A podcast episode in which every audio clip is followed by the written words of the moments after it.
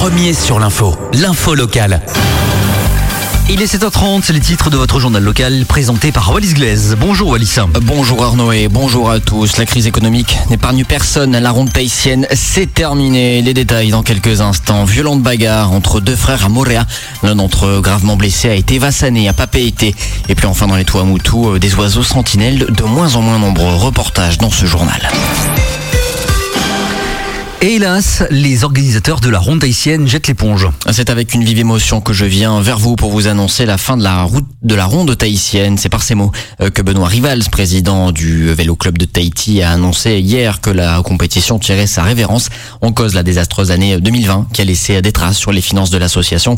Euh, pour Benoît Rivals, la priorité est d'assurer à présent la pérennité du Vélo Club euh, qui n'a pas touché certaines subventions attendues cette année. Ouais, on vit une période difficile et, tout le monde en pâtit. Nous qui sommes une petite euh, association, euh, on est dans ce cas également. On fabrique que du sport et on incite les gens à faire du sport. Il y a plus grave que nous euh, en ce moment avec l'épidémie Covid.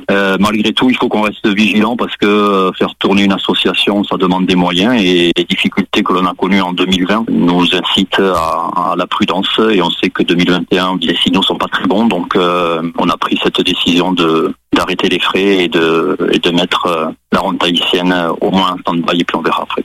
Le succès de la ronde tahitienne avait pourtant été en grandissant ces dernières années. En 8 ans, près de 4000 cyclistes avaient pris part à cette course tout autour de Tahiti. Une épreuve qui a réussi à attirer des invités et coureurs de marque, euh, comme notamment Nicolas Roux, Henri Seigné ou encore Laurent Jalabert. Mais l'épreuve a aussi généré euh, beaucoup euh, de bénéfices économiques pour le pays. Fédéré autour de, cet événement. Beaucoup de coureurs cyclistes ou de, sportifs se sont mis au vélo grâce à cet événement. Et puis, eu un avantage, c'est qu'elle a démontré qu'on pouvait faire venir beaucoup d'étrangers pendant intermédiaire du sport. Et euh, euh, l'événement a eu un retentissement euh, extrêmement important sur l'économie du pays et sur la venue de nombreux touristes. Donc c'est ce qui rend triste en même temps parce qu'il y avait beaucoup de gens qui aimaient cet, cet événement ici localement et il y avait beaucoup de gens à l'international qui, qui l'attendaient. La ronde tahitienne ne reviendra pas, mais une nouvelle épreuve devrait voir le jour très prochainement. Carnet noir, Coco Taputuarei est décédé. À 77 ans, il était connu pour sa carrière d'homme d'affaires et d'entrepreneur dans le BTP. Parmi les derniers dossiers sur lesquels il, avait travaillé, l'affaire Maguacol de Hao. Une de ses sociétés, Coco Group Engineering, avait remporté euh, le marché des études préparatoires de ce projet avant d'être placé en liquidation judiciaire. L'entrepreneur avait été accusé dans le cadre de ce marché justement d'avoir soumis à l'administrateur des faux en écriture pour accélérer l'obtention d'un permis de construire, ce qui lui a valu d'être condamné en première instance à trois ans de prison avec sursis. Une peine réduite à un an par la cour d'appel et accompagnée de 5 millions de francs d'amende en octobre dernier. Coco euh, Taputarei était euh, depuis interdit d'exercer et de soumissionner à des marchés publics. L'enterrement est prévu aujourd'hui au cimetière de Pierre. Et puis un homme agressé par son frère sur Moria. Samedi, une bagarre a éclaté entre deux frères à Moria. Selon nos confrères de Polynésie, la première, l'un d'entre eux a été gravement blessé par une bouteille en verre. La victime, qui est âgée de 45 ans, a été évassanée à Papeete. Son pronostic vital n'était pas engagé. Ce week-end, une enquête a été ouverte et confiée à la gendarmerie. Un homme retrouvé décédé dans son appartement de Papeete. D'après euh, nos confrères de TNTV, cette fois, c'est au quatrième étage de l'immeuble de la BT que l'homme de 67 ans a été retrouvé. Le décès remonterait à 4 jours. C'est le voisinage qui a été alerté euh, par l'odeur du corps. Hier, les pompiers ont été appelés sur place pour évacuer euh, la dépouille. Selon les informations de nos confrères, l'homme vivait seul.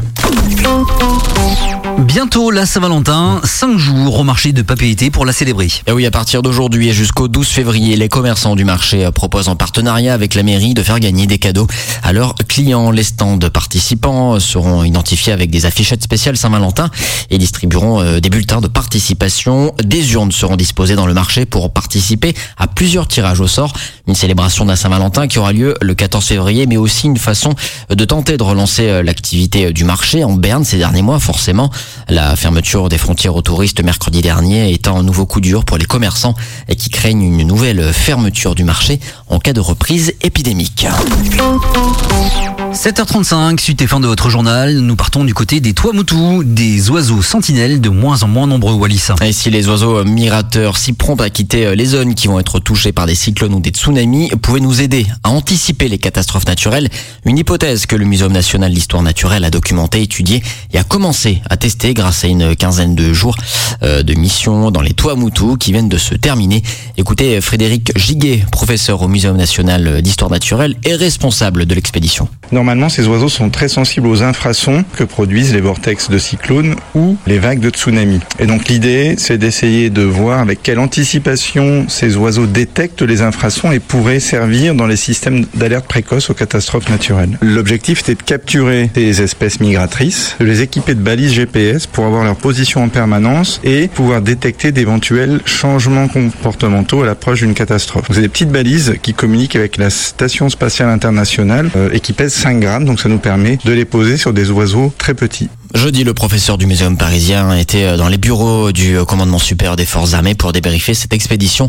Une mission réussie avec toutefois un gros bémol. On a rencontré beaucoup moins d'oiseaux que ce à quoi on s'attendait. Il y avait deux fois moins d'oiseaux. On a posé plus de la moitié des balises que l'on espérait poser. Donc sur ce plan-là, on est très satisfait. On a pu déployer donc pour l'instant 53 balises. On va connaître leur position. Certains vont repartir l'été nichés en, Alaska. D'autres vont rester parce que les oiseaux immatures restent plusieurs années en Polynésie avant de repartir. Tous ces oiseaux vont être suivis à partir d'aujourd'hui et euh, on va pouvoir comparer leurs mouvements avec des données météorologiques, des données sismologiques. Les balises devraient communiquer des données de déplacement et de météo pendant au moins un an et peut-être même jusqu'à trois ans. Des données récoltées à chaque passage de la Station spatiale internationale et qui seront traitées à Paris.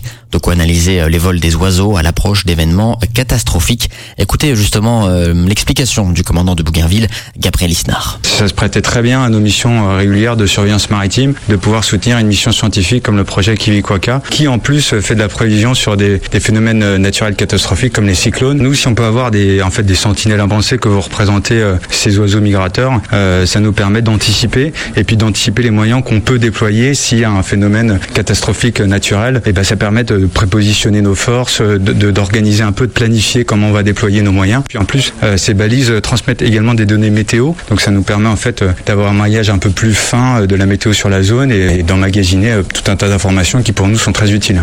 Des propos recueillis par Charlie René. Mauvaise nouvelle, ce journal il se termine.